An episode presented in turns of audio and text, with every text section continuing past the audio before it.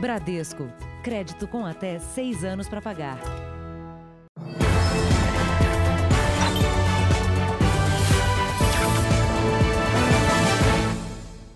Olá, boa noite. Boa noite. Imagens de segurança podem solucionar a chacina em uma oficina com quatro mortos em São Paulo. Uma ação trabalhista de 70 mil reais contra o ex-patrão teria motivado os crimes. Era começo de noite. Os dois sócios e os dois funcionários trabalhavam nos fundos da funilaria, na zona leste da capital paulista. Moisés, suspeito de participar do crime, para o carro na calçada.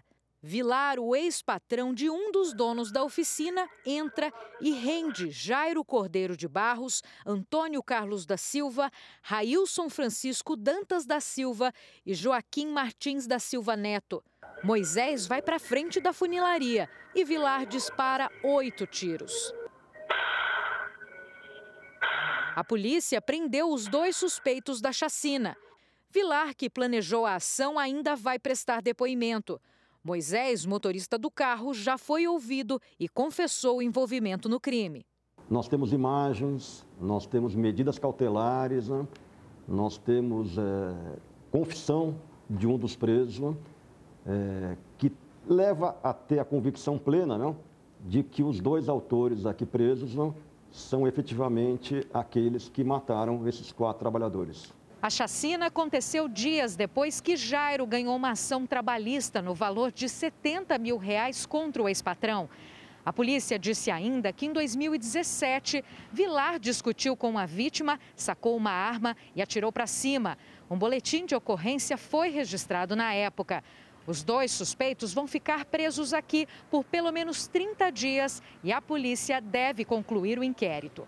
Além das gravações dentro da funilaria, os policiais encontraram o carro com as digitais de Moisés e roupas de Vilar.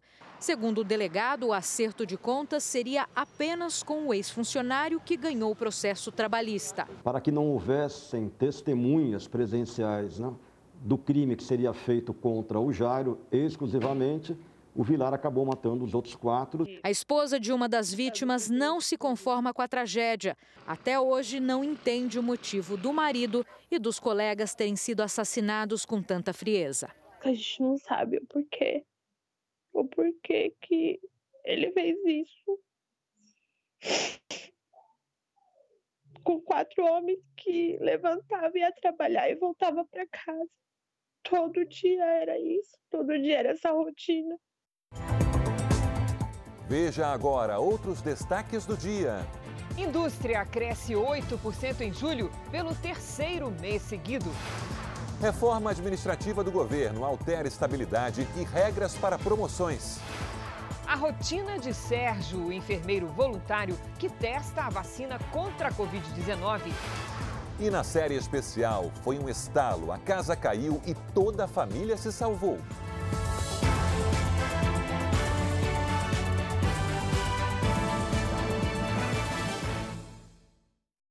Oferecimento Bradesco. Crédito com até seis anos para pagar.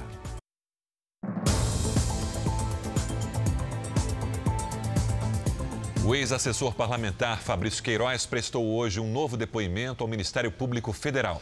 Ele foi ouvido sobre o suposto vazamento de uma operação da Polícia Federal que investigava operações financeiras suspeitas na Assembleia Legislativa do Rio de Janeiro. O ex-assessor parlamentar Fabrício Queiroz chegou em companhia da advogada. Queiroz foi ouvido mais uma vez sobre o suposto vazamento da Operação Furna da Onça em 2018, que investiga a corrupção na Assembleia Legislativa do Rio de Janeiro. De acordo com o empresário Paulo Marinho, a informação privilegiada teria sido repassada ao senador Flávio Bolsonaro, que na época era deputado estadual.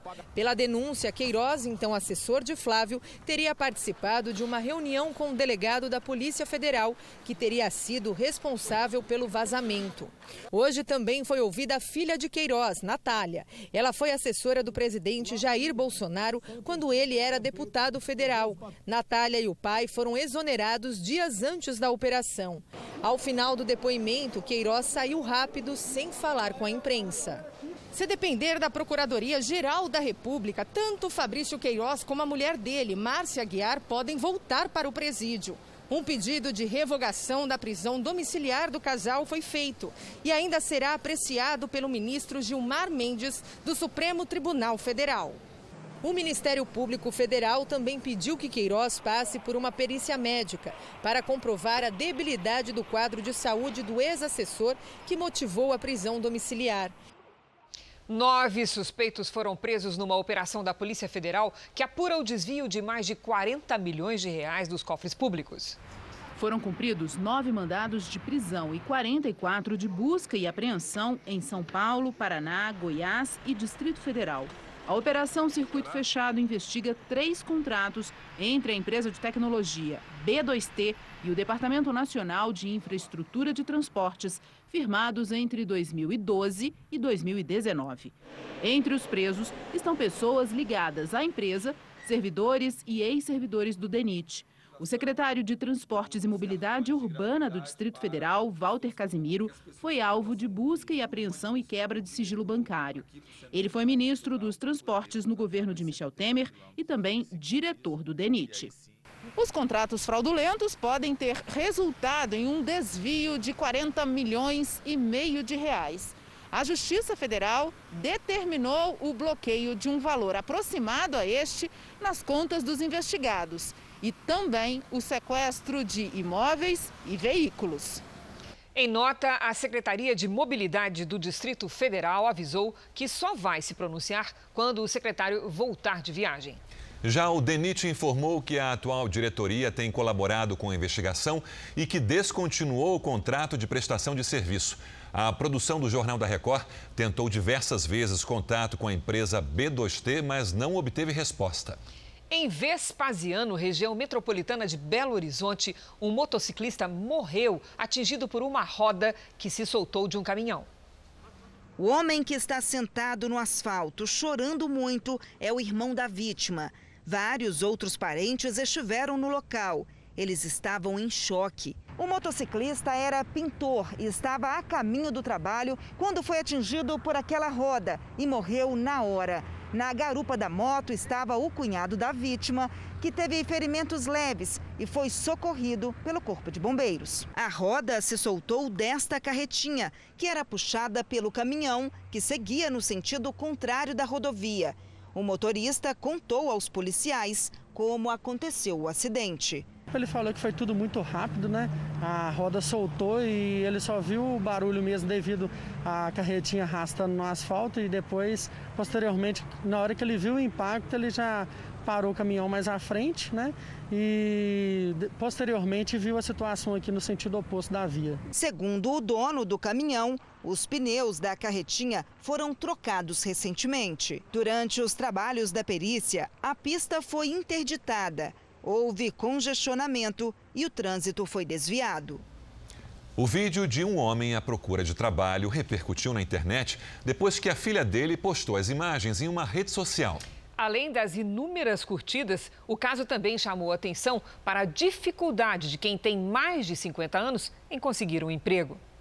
A gravação do vídeo foi uma exigência da empresa de telemarketing, mais uma para onde Wagner Viana, 56 anos e desempregado há três, tentou uma vaga de trabalho.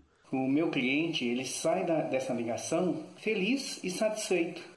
O emprego não veio, mas a fama repentina, sim.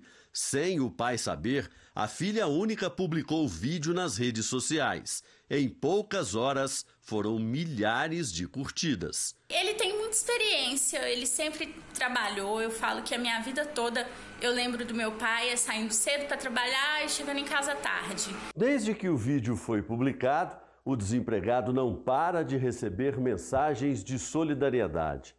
Mas o que ele mais precisa agora é da carteira de trabalho assinada, porque faltam apenas três anos para a aposentadoria. E nesta reta final, para quem já passou dos 50, a recolocação no mercado é sempre mais difícil. No fim do ano passado, 57% das pessoas entre 55 e 59 anos estavam empregadas. Este ano, a taxa de ocupação ficou em 51%, provavelmente por causa da pandemia. Nesta faixa etária, a probabilidade de voltar para o mercado depois de um ano sem emprego é de cerca de 15% e perder o trabalho também. É uma fase difícil, porque não tem as vantagens da juventude nem as vantagens da terceira idade. A sugestão dos especialistas é se reinventar. Foi o que Margarete fez. Como as contas não paravam de chegar e o emprego não vinha, ela decidiu garantir o orçamento com a máquina de costurar. É isso que eu tenho feito, porque emprego mesmo, ninguém está me contratando. Apesar de eu ser uma boa, sempre fui uma boa funcionária. A indústria cresceu pelo terceiro mês seguido no Brasil, mas ainda é preciso consolidar a retomada para eliminar as perdas com a pandemia. Fazia um tempo que a multinacional com fábrica em São Paulo não funcionava assim, a todo vapor. Só na América Latina, a indústria costumava produzir 260 mil toneladas de alimentos por ano. Isso antes da pandemia. Durante a crise, a queda na linha de produção despencou quase 80%. É assustador você ver uma, uma, quase que uma parada nas suas linhas de produção. A solução foi reformar a fábrica, promover manutenções necessárias, criar jornadas alternativas. A gente acreditava na retomada e, e mantivemos as pessoas, mantivemos basicamente o nosso quadro do período de pré-crise.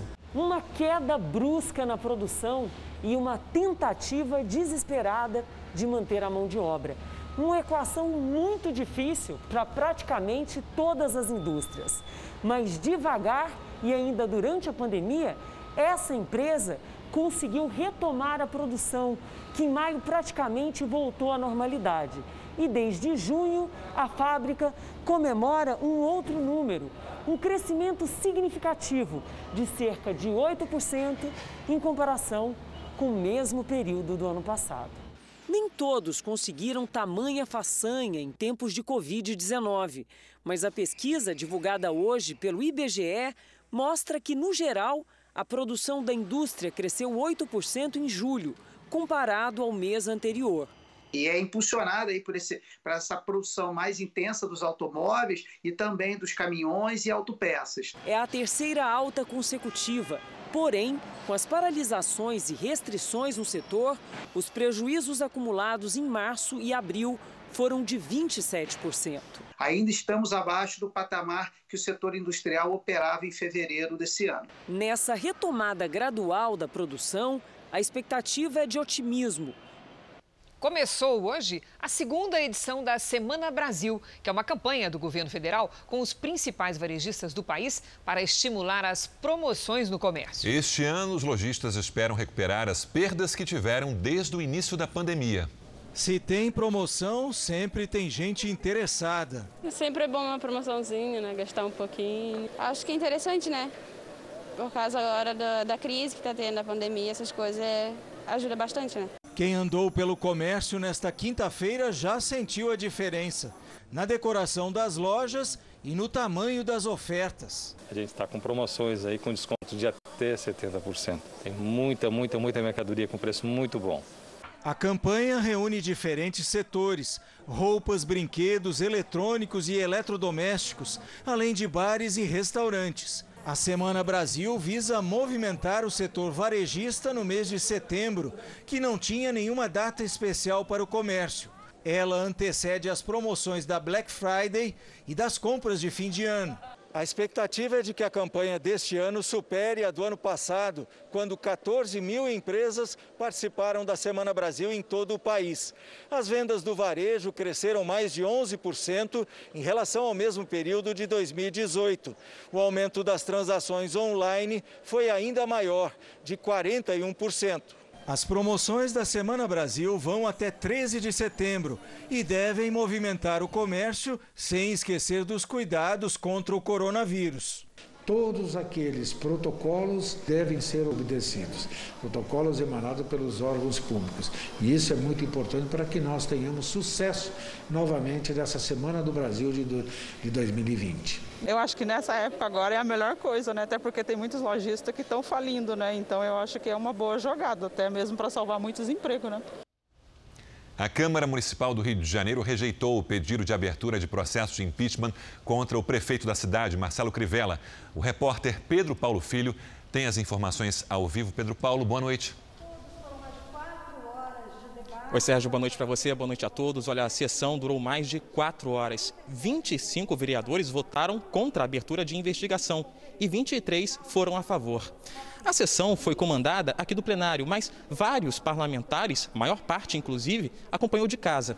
Essa solicitação era baseada em uma denúncia da suposta existência de um grupo de funcionários que seriam contratados pela prefeitura e que estariam impedindo moradores de fazerem denúncias sobre a qualidade dos serviços prestados pelos hospitais da rede municipal.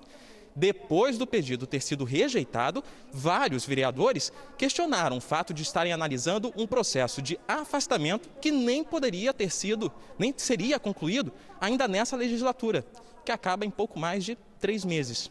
Sérgio, Cris. Obrigado, Pedro Paulo. Vamos aos números de hoje da pandemia de coronavírus no Brasil. Segundo o Ministério da Saúde, o país passou dos 4 milhões de infectados. Tem 4 milhões 41 mil 638 casos de Covid-19. São 124 mil 614 mortos. Foram 834 registros de mortes nas últimas 24 horas. Também entre ontem e hoje, 37.205 pessoas se recuperaram. No total, já são 3.247.610 pacientes curados e 669.414 seguem em acompanhamento. Nos Estados Unidos, um policial negro foi assassinado por um criminoso branco. Mas o movimento Black Lives Matter, Vidas Negras Importam, se omitiu. Ao contrário do que faz quando a morte não é de um agente de segurança, o grupo não organizou protestos e nem apoiou a família da vítima. Aos 29 anos, Tamaris Bohannon foi baleado na cabeça e morto enquanto respondia a um chamado em St. Louis, no estado do Missouri um homem branco identificado como Thomas Kinworthy teria disparado e fugido.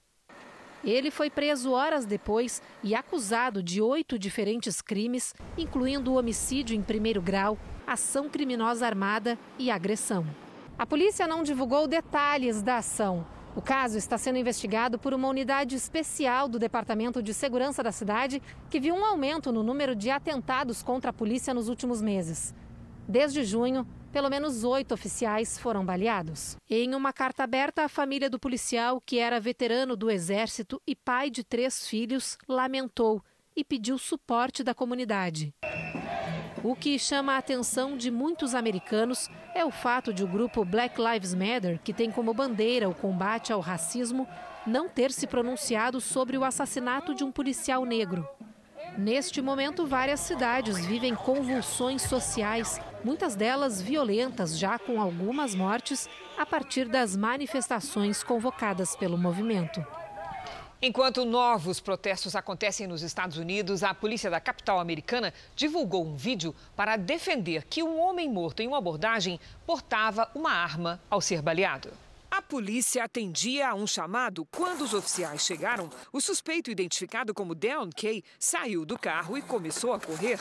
Nesta imagem, é possível ver que ele está com o que parece ser uma arma. Neste momento, um dos policiais atirou. A morte de Deon provocou novos protestos em Washington. O policial que atirou está em licença administrativa. Já em Nova York, policiais colocaram um capuz na cabeça de um homem identificado como Daniel Prude. O homem, que corria nu ao ser abordado, morreu de asfixia. Segundo os policiais, o capuz foi colocado para proteger os agentes de uma possível transmissão de coronavírus. De volta ao Brasil, o governador em exercício do Rio de Janeiro, Cláudio Castro, se reuniu hoje em Brasília com o ministro da Economia, Paulo Guedes, e informou que a dívida do Estado com a União segue suspensa. Luiz Fara Monteiro tem os detalhes ao vivo. Fara, boa noite. Boa noite, Sérgio. Boa noite a todos. Cláudio Castro pediu a prorrogação do regime de recuperação fiscal do Estado, que é uma espécie de renegociação de dívidas. Ao deixar esse encontro com o ministro da Economia, Paulo Guedes, o governador em exercício afirmou que os técnicos da equipe econômica devem levar de quatro a seis meses para decidir sobre o pedido. Enquanto isso, a dívida segue suspensa. Na Assembleia Legislativa do Rio, os advogados entregaram a defesa do governador Wilson Witson, governador afastado. Os deputados da Assembleia terão um prazo de cinco sessões para decidir sobre a abertura do processo de impeachment.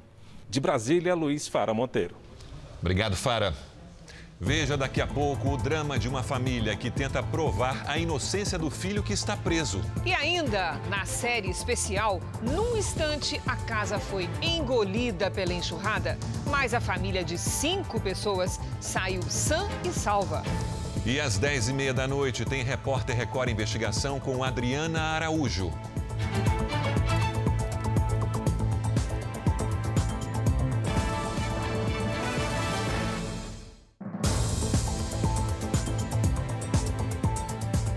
Presidente Bolsonaro participou do lançamento de projetos para a construção de pontes. No Vale do Ribeira, em São Paulo, ele afirmou que todo o comércio deveria ser reaberto. O presidente Jair Bolsonaro chegou a São Paulo ainda de manhã. A primeira passagem foi pelo pequeno município de Tapiraí, onde cumprimentou e tirou fotos com apoiadores. De helicóptero, o presidente seguiu para a cidade de Pariquera-Açu, onde participou do lançamento da pedra fundamental de uma ponte. A obra terá um custo de 15 milhões de reais para o governo federal. Na saída, citou os investimentos feitos no país durante a pandemia. Nós gastamos quase um trilhão de reais com isso aí. Então fizemos o possível pelo povo, não só o Conselho Emergencial, socorro a micro e pequenas empresas, equipamento, material, recurso para a saúde para todo o Brasil. Depois o presidente Bolsonaro veio para outra cidade da região, Eldorado, um município com cerca de 15 mil habitantes, onde ele passou parte da infância e a adolescência e onde a mãe dele, de 93 anos, mora. A chegada do presidente provocou novamente aglomeração de apoiadores nas ruas. A região está na fase laranja do Plano São Paulo, que prevê restrições a atividades públicas. Na Câmara Municipal, Bolsonaro participou da apresentação do projeto de uma ponte, o presidente voltou a criticar medidas de governadores e prefeitos que afetaram as atividades econômicas durante a pandemia. Tivemos o problema do vírus, que, desculpe a força de expressão, covardemente foi, foi tratado esse assunto e não com a, com a devida responsabilidade. Partiu-se para o lado de criar um verdadeiro pânico perante a população fica em casa que tu vai morrer. A gente apela agora aos governadores, já que eu não tenho autoridade para tal. O Supremo Tribunal Federal me tirou essa, essa possibilidade de agir nessa área. Espero que governadores e prefeitos, obviamente com a sua devida responsabilidade, abram em definitivo o comércio. Até porque essa própria OMS, que para mim não tem qualquer credibilidade, agora diz que não podemos dissociar vida da economia. O presidente vai passar a noite na cidade. Amanhã ele tem um compromisso em outro município da região. O governo entregou hoje ao Congresso uma proposta de reforma administrativa que altera as regras dos contratos de novos servidores. A primeira etapa prevê mudanças na Constituição e pode acabar com a estabilidade de várias categorias. O projeto atinge os futuros servidores públicos, mas não os integrantes de poderes, como juízes e parlamentares. Militares também ficaram de fora. A proposta de reforma abrange os três poderes da União, estados e municípios. A proposta proíbe mais de 30 dias de férias por ano, acaba com a redução de jornada sem redução do salário e com as promoções ou progressões só por tempo de serviço. Impede ainda a incorporação de cargos em comissão ou funções de confiança na remuneração permanente e proíbe a aposentadoria compulsória como forma de punição. Essas regras são as responsáveis pela maior parte da economia, que em 10 anos deve ser de mais de 350 bilhões de reais. Com o fim das promoções por tempo de serviço, o aumento do salário só ocorrerá por merecimento. Hoje não existe no setor público uma avaliação de desempenho, porque nunca foi feita a regulamentação. O texto apresentado ao Congresso exige a criação dessa avaliação para as promoções e acaba com a estabilidade para a maioria dos cargos, que fica garantida apenas para as funções de Estado que serão definidas por lei complementar. A reforma administrativa também sugere que o servidor passe primeiro por um período de experiência para ser efetivado no cargo. Para as carreiras de Estado, esse período será de dois anos. O vínculo de experiência ele ainda é a etapa do concurso. Então, a, a pessoa que estiver durante o período do vínculo de experiência não é ocupante de cargo público, ele ainda está num processo de avaliação e ainda está num processo competitivo. Os governos ainda poderiam fazer contratos por prazos determinados e indeterminados que permitem a demissão. Os cargos por prazo indeterminado, esse sim, aí vai ter uma regulamentação por lei das hipóteses em que vai ser possível fazer o desligamento. Então, para esses é que há uma novidade. Não é uma regra igual para todos os tipos de cargos. Como se trata de uma proposta de mudança à Constituição, o caminho é longo. O texto precisa passar por duas comissões e ser aprovado pelos plenários da Câmara e do Senado em duas votações, por três quintos dos votos em cada uma das casas. Agradeço ao presidente, parabenizo o presidente pela correta decisão de encaminhar uma reforma que vai no ponto correto, olhando o futuro do serviço público brasileiro, com a sua importância, que é qualidade e bom atendimento ao cidadão. Vamos agora com a opinião do jornalista Augusto Nunes. Boa noite, Augusto. Boa noite, Cristina, Sérgio. Boa noite a você que nos acompanha. A reforma da Previdência não incluiu os sistemas previdenciários estaduais a reforma administrativa corre o risco de ser ainda mais restrita. As mudanças propostas pelo governo Bolsonaro não abrangem os demais poderes, não afetam os atuais servidores federais, nem os servidores dos estados e municípios. Os presidentes da Câmara e do Senado pretendem reformar apenas o Congresso. O restante do poder legislativo fica fora das mudanças. E ninguém sabe, por enquanto, o que vai mudar no Judiciário. É um quadro preocupante. A Constituição estabelece que os três poderes são independentes, mas também harmônicos. Nenhum deles, portanto, deveria deliberar isoladamente sobre reformas indispensáveis à modernização de todo o Brasil. O correto seria reunir num único texto a ser examinado previamente por uma comissão do Congresso mudanças que tornem a administração pública mais parecida com as melhores empresas privadas. A independência dos três poderes, insista-se, não é sinônimo de isolamento, deve rimar com harmonia. Na próxima terça-feira estreia a nova temporada da Fazenda. Por causa da pandemia, a apresentação do programa aconteceu nas plataformas digitais da Record TV.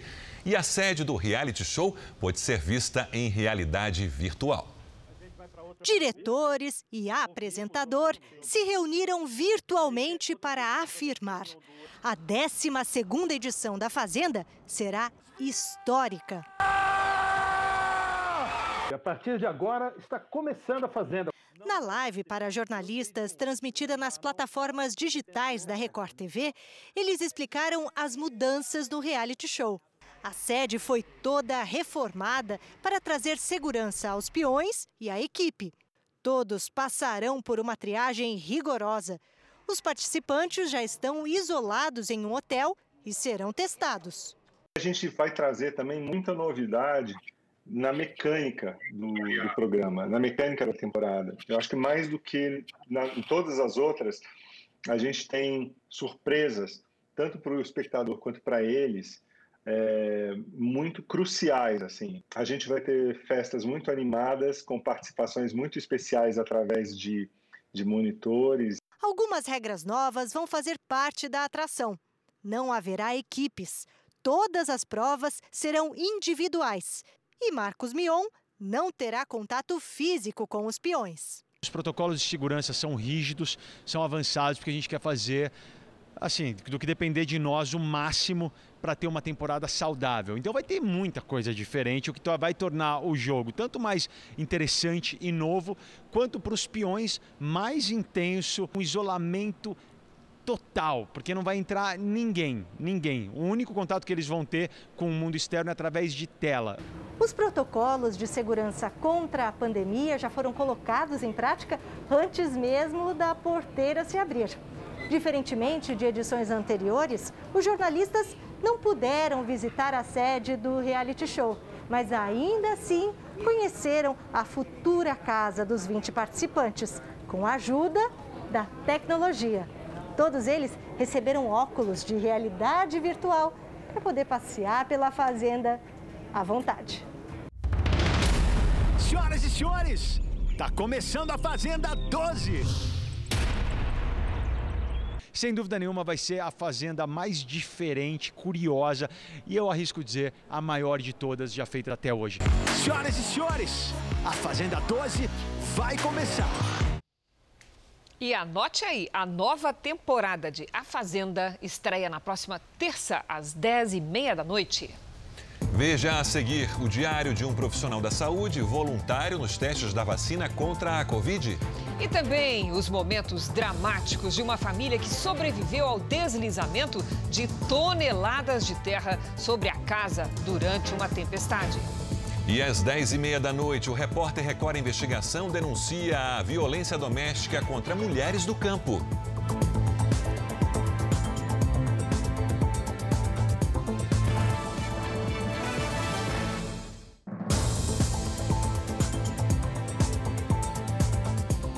Autoridades europeias avaliam sanções contra a Rússia pelo envenenamento de um opositor do presidente Putin. O Kremlin voltou a negar qualquer envolvimento no suposto envenenamento de Alexei Navalny e garantiu que não recebeu nenhum laudo oficial da Alemanha.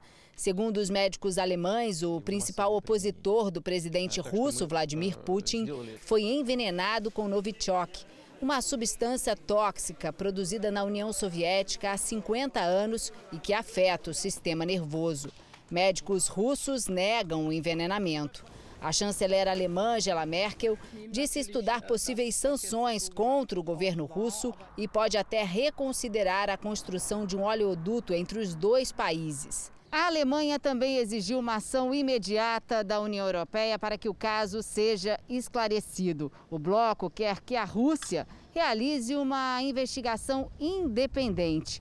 Navalny passou mal e desmaiou durante uma viagem de avião. Ele foi transferido para um hospital em Berlim, onde segue internado em estado grave. A farmacêutica americana Pfizer espera ter uma vacina pronta para aprovação em outubro contra o coronavírus. Vamos com Evelyn Baixos ao vivo. Evelyn, boa noite. Se tudo der certo, quando é que começa a vacinação dos americanos? Oi, Sérgio, muito boa noite para você, para a Cris e para todos que nos acompanham. Olha, se essa fase final de testes em humanos A gente perdeu a comunicação com a Evelyn Bastos, que falava aí sobre a expectativa da vacina contra o coronavírus. Vamos com notícias de Brasília. O Senado aprovou há pouco o texto base do projeto que altera o Código de Trânsito. Então vamos com Nathalie Machado. Nathalie, boa noite. Oi, Sérgio. Boa noite, boa noite, Cristina. Boa noite a todos. Foram 46 votos contra 21. E neste momento, os senadores analisam as emendas que podem modificar o projeto. Esse texto, ele altera o Código de Trânsito brasileiro. Prevê o aumento da pontuação para a perda do direito de dirigir de forma gradual, dependendo da gravidade das infrações, e também amplia a validade da carteira de motorista para 10 anos, para quem tem até 50 anos de idade. Mas, como já teve modificação, esse texto agora ele volta para análise da Câmara dos Deputados. De Brasília, Nathalie Machado. Obrigada, Nathalie.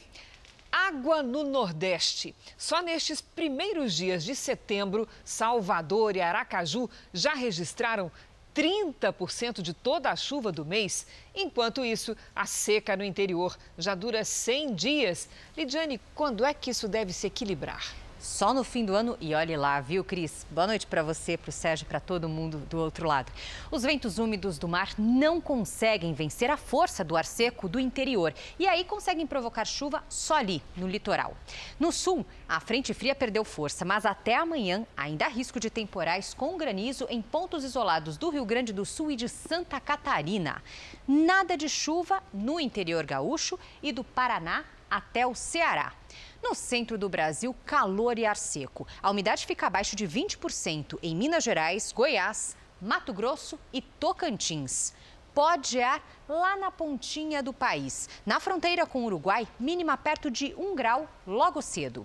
Em Florianópolis, esfria também máxima de 18. Em Campo Grande, faz até 36. No Rio de Janeiro, 31 33 em Goiânia e em Fortaleza. Em São Paulo, baixa umidade do ar até o fim de semana. Nesta sexta, máxima de 30 graus, Cris. Obrigada, Lidy. Até amanhã. Nós tivemos há pouco um problema com o sinal do vivo da correspondente Evelyn Bastos. O que ela iria dizer é que a farmacêutica americana Pfizer espera ter uma vacina pronta para aprovação em outubro. Se a última fase dos testes em humanos for bem sucedida, a Pfizer vai enviar a vacina para a revisão regulatória ainda em outubro. O governo americano já disse que pretende dar início à vacinação ainda em novembro deste ano. A fase 3 dos testes inclui 30 mil voluntários do mundo inteiro, entre 18 e 85 anos.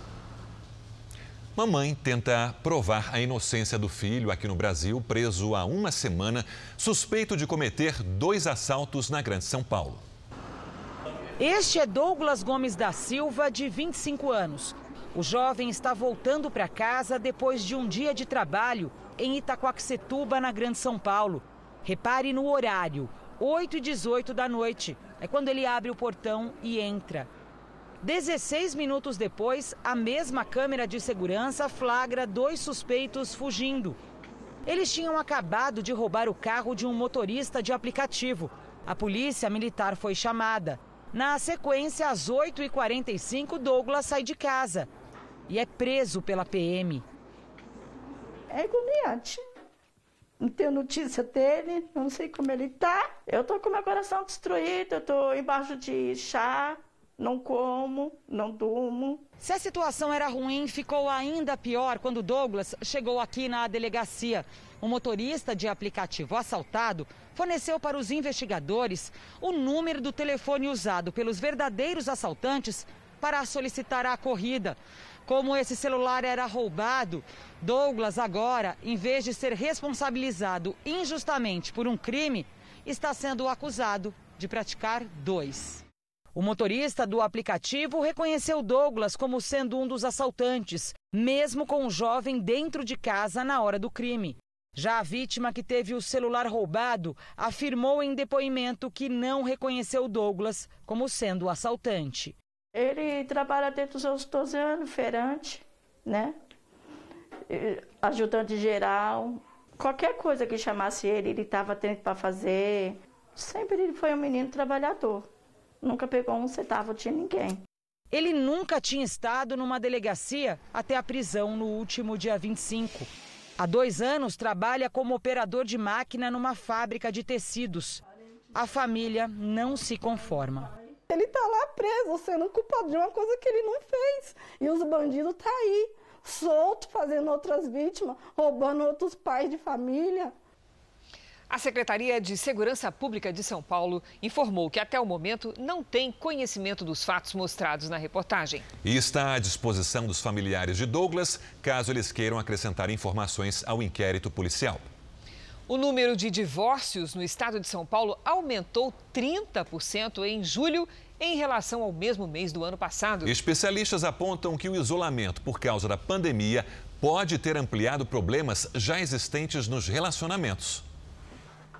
Ana passou a trabalhar com o marido todos os dias sob o mesmo teto. A convivência, em vez de aproximar, distanciou o casal que tem um filho adolescente. O casamento de 18 anos terminou. Veio a rotina da casa, né? Uma rotina que nós não tínhamos com tanto peso. Ele trazia sinais, sinais de uma preocupação elevada, de uma certa ansiedade, um isolamento Porém, eu via isso como um reflexo da pandemia.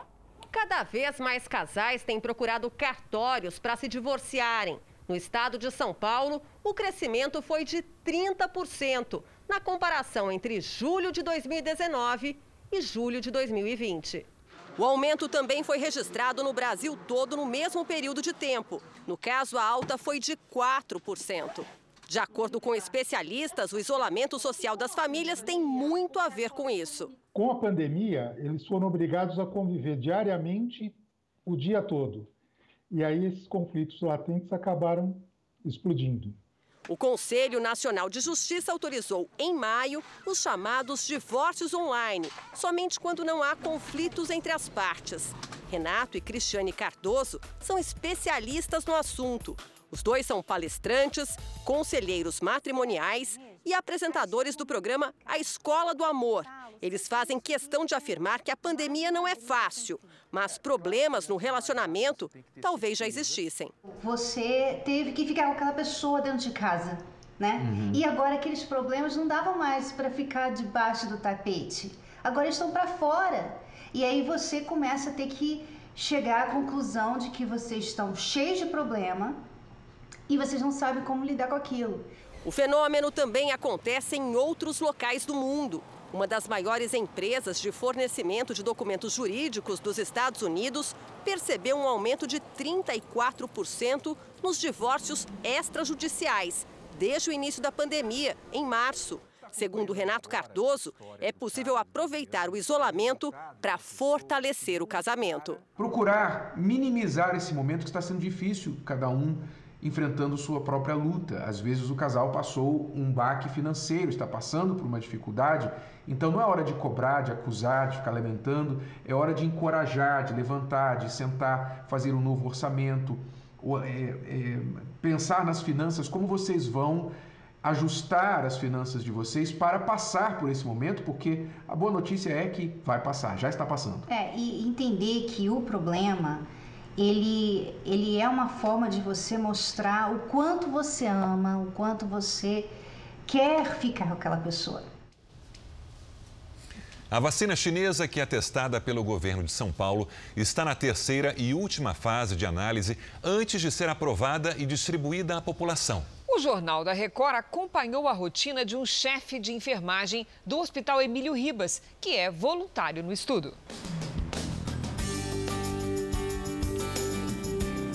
Bem? Em plena pandemia, Sérgio é um privilegiado.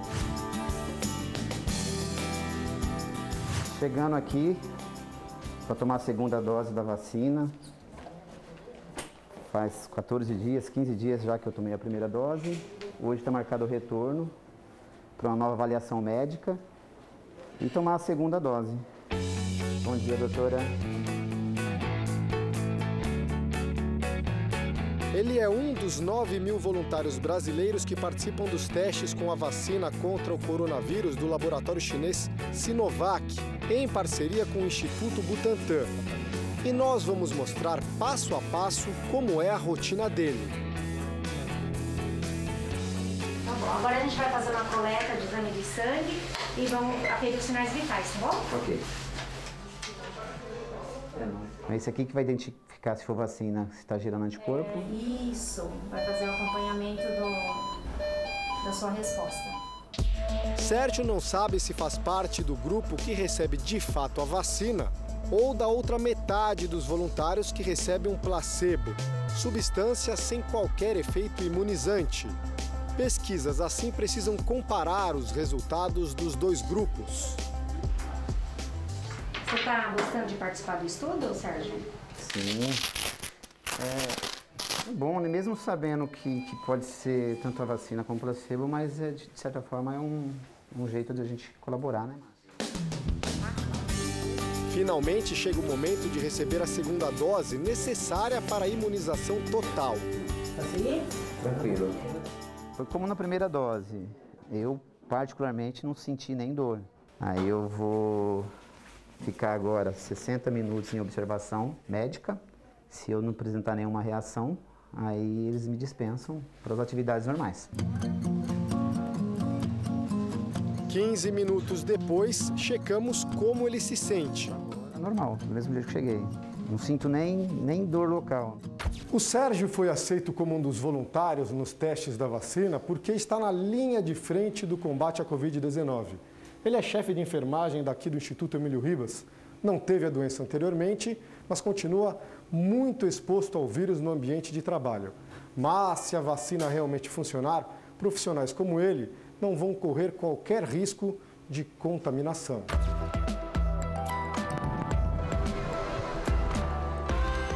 Mesmo em casa, durante o estudo, Sérgio precisa acompanhar todos os dias as possíveis reações.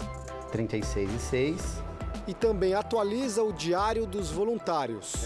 É um checklist. Lá tem todos os possíveis sintomas ou sinais que eu possa apresentar. Para depois, em análise pelos profissionais envolvidos no estudo for, for descartado o que é relacionado ou não. Se eu tive alguma náusea, se eu apresentei algum vômito, febre, calafrio e no caso, no, no primeiro dia eu tive dor de cabeça. Toda informação é preciosa na pesquisa da vacina que pode estar disponível já no ano que vem. Apesar dos testes, Sérgio não descansa na missão de salvar vidas. Oi, meninas. Oi, Sérgio. Antes de entrar no leito, o cuidado é total. Ele trabalha na UTI dos pacientes com coronavírus. Sérgio cuida da hemodiálise, tratamento para insuficiência dos rins. Chega a ter uma complicação até de 40% de injúria renal no paciente de Covid na terapia intensiva. E nesse caso, por se tratar de um paciente grave, a hemodiálise acaba sendo a alternativa ou a terapêutica primordial e necessária para poder restabelecer. O enfermeiro sabe que já faz parte do time de heróis da área da saúde nessa pandemia, mas ele quer mesmo é ficar marcado por participar da busca incansável pela tão sonhada vacina. A pandemia, ela já está na história, certo? Então ela vai constar nos livros de história como nós estudamos as pandemias anteriores. Agora, como um voluntário é, que recebeu a vacina, que vai, faz, que vai determinar a possível cura dessa doença, então, eu sou parte da história. Foi o tempo de um estalo e a casa caiu em cima de toda a família. Nem eles sabem como sobreviveram. Os cinco saíram só com arranhões, mas o pavor que sentiram, ah, esse vai ficar.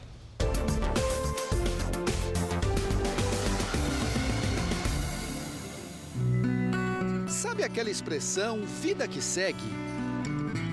faz todo sentido para esta família de Santos no litoral paulista. Nascemos de novo, Nascemos com certeza. De novo, com certeza, minha família toda. O Abimael, pintor, 40 anos. A mulher, Kelly, auxiliar de limpeza. A filha Luísa, 18 anos. E os dois netos, o Brian, de 3 anos, e a Lavínia, de 7 meses. Os cinco são sobreviventes de uma tragédia que este ano fez dezenas de vítimas na Baixada Santista.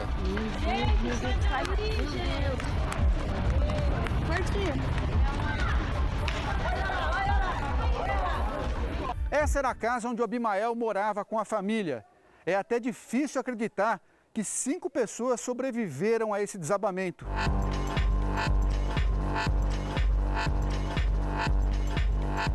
Ali a sala, certo? Aqui o quarto, o banheiro aqui e a cozinha era aqui, ó. A parede já tá, desceu lá, já tá embaixo já, ó. Em segundos, tudo o que tinham, a chuva levou. Você imaginava que fosse ser perigoso, assim, que, era, que, era, que a casa estava num lugar tão perigoso? Olha, cara, perigo assim a gente vê porque era do encostado da, da rebanceira, né? Só que eu jamais achava que poderia acontecer aquilo ali. Seis meses se passaram desde o desabamento. Para eles, é como se tivesse sido ontem. Coisa muito impressionante. Eu estava na cama da minha filha, que a minha filha dormia na sala, eu estava na cama da minha filha. Nós estávamos ali conversando, o Braia do lado também. Aí daqui a pouco deu aquele estalo, no que deu aquele estalo que ela falou assim, que que que que é? Só deu para falar, que que é? Já foi tudo vindo em cima de nós. Tudo caindo em cima de nós.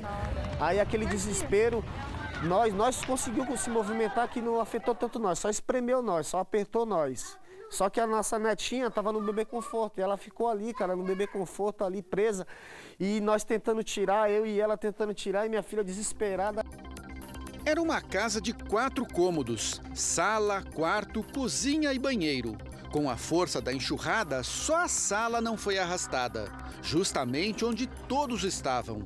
A parede da cozinha não quebrou e foi empurrada para cima deles, espremendo a família contra a outra parede.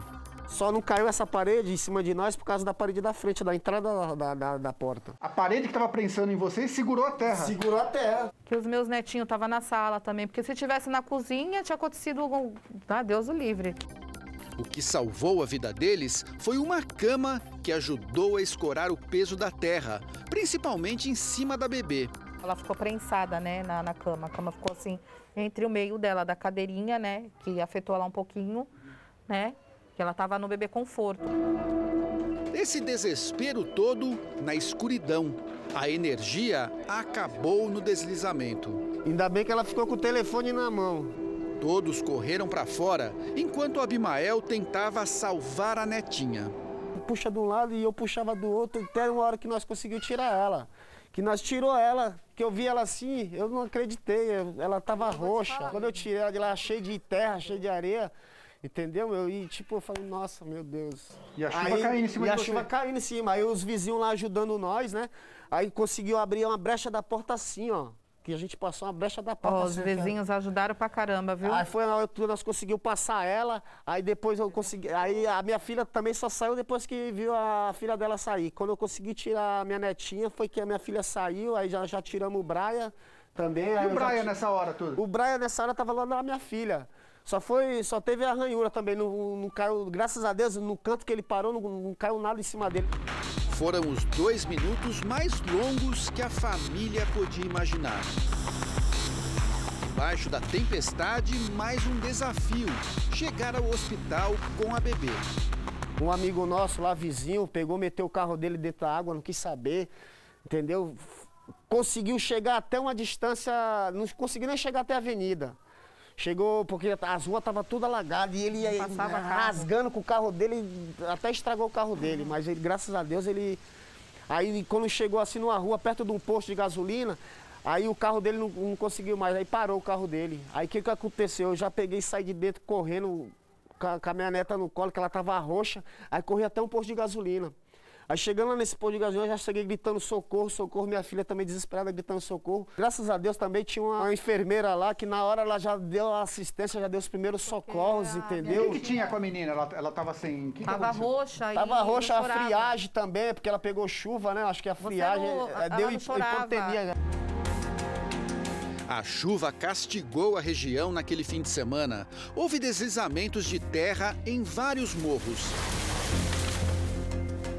Abimael viajaria naquela manhã para uma obra no interior do estado, mas o início do serviço inesperadamente foi adiado. Deus quis que eu ficasse lá justamente já para, entendeu? Para salvar minha neta.